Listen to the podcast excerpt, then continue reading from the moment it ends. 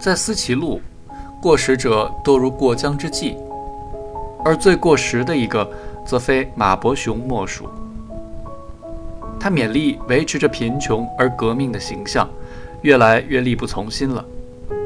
二十九岁的时候，作为工人代表，马伯雄在车间里受到风头正劲的省委书记的接见，省委书记还亲切地正了正他的衣领，给他扣上了风纪扣。这短短的三秒钟，激活了马伯雄的政治生命。文革时期，他颇为活跃，时而得势，时而失势。还被劳改农场关了九个月。一九七四年，他重新掌握了厂里的权力。再一次，这幸运旋即变为不幸。文革结束了，他被甄别为三种人，即四人帮的帮凶一类。他被撤职，回到了原料仓库。他始终认为这是扩大化的冤屈。如今，他作为失事者退了休，他头发花白，眼袋萎缩。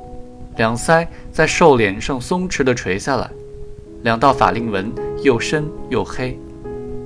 他长久地在街上散步，眼神冷酷，表情倨傲。与他相反，他的儿子马远哲在新的时代如鱼得水，成了原石城最年轻的大型企业党委书记之一。马老爷子父以子贵，人皆高看一眼，不曾想他却为此愤怒不已。人们越是笑脸相迎，他越是不快地回想起自己当初的盛景。很难说他是在痛恨人们的敬意，还是享受着这敬意；也很难说他是仇恨着人们的势力，还是满足于人们的势力。无论如何，马老爷子变得相当古怪。他处处与儿子针锋相对，穿工装，戴军帽，像一个迟暮的革命者。抓住每个机会，表明自己并不认同这个时代。他在街上踱步，步态迟缓，就像五十年前作为一个放猪娃走过崎岖的田埂。有一年秋天，他决定恢复乡村的生活方式，从乡下带回来两小筐胖头鱼，在院子门口晒鱼干。路人纷纷侧目，他则黯然以对。连绵秋雨中。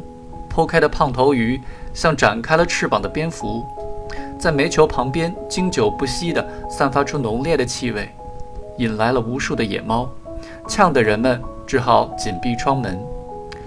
有人劝说他收起胖头鱼，他把对方痛骂了一番。马老爷子从此变得好斗了，爱教训人，常在街头管闲事。清晨，他便出来巡游，痛斥混乱。什么叫改革？修正主义、复辟思想。什么叫开放？结党营私、自由市场。夏天，一对年轻男女搂抱着散步。马老爷子问人家：“你们俩搂得热不热？分开走行不行？”傍晚，他在街上散步，白跨栏背心的下半部卷成了一个卷儿，卡在胸口，露出一半弧形的宋体红字：“硅酸盐厂春季工人运动会。”弧形中央还有两个字的一半，纪念。他拿大蒲扇给皱巴巴的肚皮供应凉风，下巴冲人，只想给人添堵。谁允许这片夜市开张的？政府失职啊！马远哲有好几次急匆匆赶来，爸，你这不是给我拆台吗？这句话意外地切中恳庆。老爷子致力之事，正是拆毁儿子的世界。可是这老头背地里诋毁儿子多么激烈，儿子降服他就有多么容易。每次被弹压一番，他就像下属一般乖乖地回去了。马远哲妻子早逝，没有再娶，只有一个上小学的女儿，好多年了与老父相依为命。年深日久，父子不像父子，却越来越像一对怨偶了。隔三差五。马伯雄打电话给工厂里的各个车间、办公室、内线的手摇电话，左手按住音叉，右手吱吱嘎嘎摇三圈，冲接线员大喊：“喂喂，我说，给我接原料科啊！”就其关心的事项，生产、组织、宣传、动员等等，他与原料科长充分交换意见，原料科长一边哼哈应和，一边觉得莫名其妙。说到末了，正准备挂电话，陡然听见马伯雄说：“九点钟我到你办公室，我要听一个汇报。”原料科长忍不住笑了：“马大爷，我跟你汇报啥呀？”马伯雄勃然大怒：“你还想不想干了？”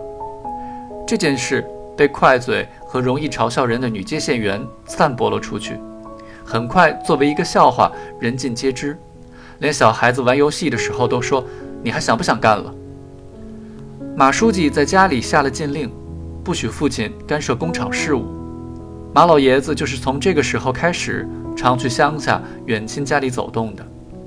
在村子里，他令人敬畏，人们差不多衣衫褴褛，他的衣着。则有着官样气派，他们的相谈与他的心话之间也有着巨大的差异。他们的语言生动而粗野，也是麻木的、胆怯的和奴性的。他却套话连篇，每次开口都可以像在一尊佛像背后点燃蜡烛一般，在他们面前投下微妙摇曳的权力的阴影。可是有一天，远亲的外甥。一个二十出头的小伙子在院子里骂了起来：“老不死的，到这儿装什么装？我不管你是当权派还是造反派，早他妈的过时了！”这声音震动了篱笆、女人和狗。时代变了，尽管他的远亲竭力压制这个年轻人，马老爷子还是深受刺激。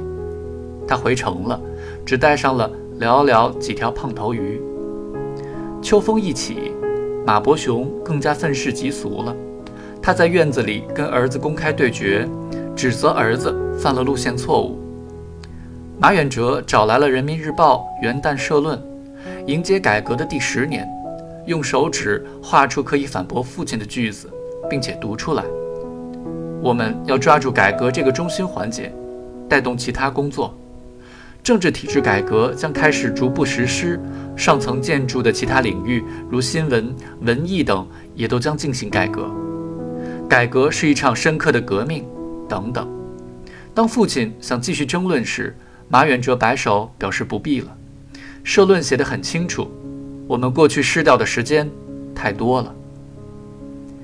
接下来的一个小故事是小白讲给乔芳，乔芳又讲给乔雅的。有一天傍晚，马老爷子溜达到了图门江街，问小白：“小伙子，你说什么叫开放？”小白说：“开放就是开放呗。”马老爷子说：“什么意思呢？”小白说：“这老头子，我给你找找。”他逮住过路的一个小孩，不顾小孩哭闹反抗，把他的书包翻了个底朝天，捡出一本字典，在手指上喷了唾沫。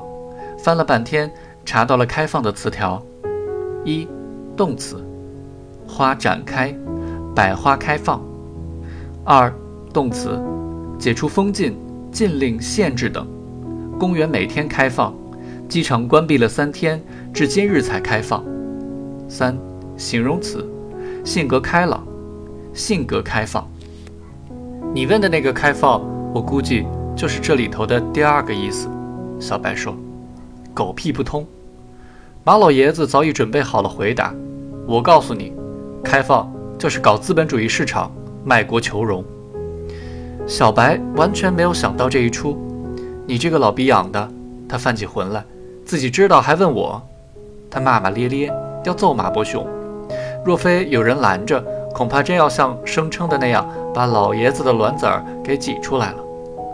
小伙子，我是怕你不知道啊。马伯雄说：“跑了。”时代威风凛凛，老爷子不得不暂时辞服。几个月之后，他忽然精神抖擞，拿回一份本市的日报，上面的社论说：“反对资产阶级自由化是党的长期工作。”他把社论指给儿子看，马远哲摇了摇头，说：“父亲理解的不对。”当父亲逼问他哪里不对时，他语焉不详。这一次。老爷子占了上风，他警觉到一个实力主义新时代正在危险的逼近，他的淳朴、忠诚、顽固的鼻子嗅到了这一点。